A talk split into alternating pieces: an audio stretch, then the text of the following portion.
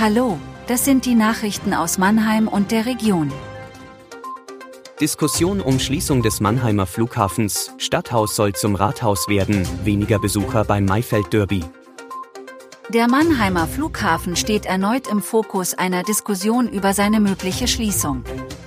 Das Aktionsbündnis Flughafen MA schließen fordert die Stilllegung des Flughafens. Der City Airport verursache jährlich eine Million Euro an Kosten. Nur ein halbes Prozent der Flugbewegungen seien Linienflüge, die meisten Flüge Hobby- und Privatflüge. Die Forderung wird damit begründet, dass die Stadt Mannheim sich verpflichtet hat, bis 2030 klimaneutral zu sein. Die Stadtverwaltung habe die Emissionen des Flughafens, insbesondere der Privatflüge im Klimaschutzaktionsplan nicht angemessen berücksichtigt. Alternativ könne das Gelände etwa für Wohnungen oder Freizeiteinrichtungen genutzt werden. Ein Beispiel für eine stillgelegte Flughafenfläche ist das Tempelhofer Feld in Berlin, das zu einem Park umgestaltet wurde. Die Liberty-Fraktion und die Grünen hatten bereits im vergangenen Jahr die Schließung des Flughafens gefordert, weil Inlandsflüge besonders klimaschädlich sind.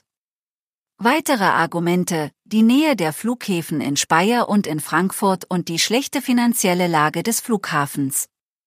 In Sicherheitsrankings der Pilotenvereinigung Cockpit nimmt er zudem regelmäßig den letzten Platz ein. Gegen eine Schließung spricht, dass über den City Airport auch Organtransporte laufen und er den Wirtschaftsstandort Rhein-Neckar stärkt. Das Stadthaus im Mannheimer Innenstadtquadrat N1 soll langfristig zum Rathaus mit Sitz der Hauptverwaltung umgebaut werden. Diesen Vorschlag hat Oberbürgermeister Peter Kurz dem Gemeinderat in der letzten Sitzung seiner Amtszeit unterbreitet. Es handelt sich aber nicht nur um seine Idee, sondern um das Ergebnis einer Machbarkeitsstudie. Bei der hat es auch Workshops mit Mitgliedern des Gemeinderats gegeben. Darum ist für den Beschlussantrag mit einer breiten Mehrheit zu rechnen. Hinter verschlossenen Türen, als der Hauptausschuss die Idee beraten hat, hat es die Mehrheit bereits gegeben. Es ist nur noch nicht klar, ob die neue Nutzung über einen Architektenwettbewerb für einen Umbau oder mit einer langsamen Weiterentwicklung des bestehenden Gebäudes erfolgen soll. Eine Umsetzung kann ohnehin erst Ende des Jahrzehnts stattfinden. Dann sei die Generalsanierung des Nationaltheaters, die viele städtische Mittel bindet, beendet und die bisher in N1 ansässige Stadtbibliothek hoffentlich ausgezogen. Der für sie geplante Neubau ist allerdings politisch umstritten und bisher im städtischen Etat nicht finanziert. Entgegen den Erwartungen hat das Mannheimer Maifeld Derby 2023 einen Rückgang der Besucherzahl von 15 Prozent verzeichnet.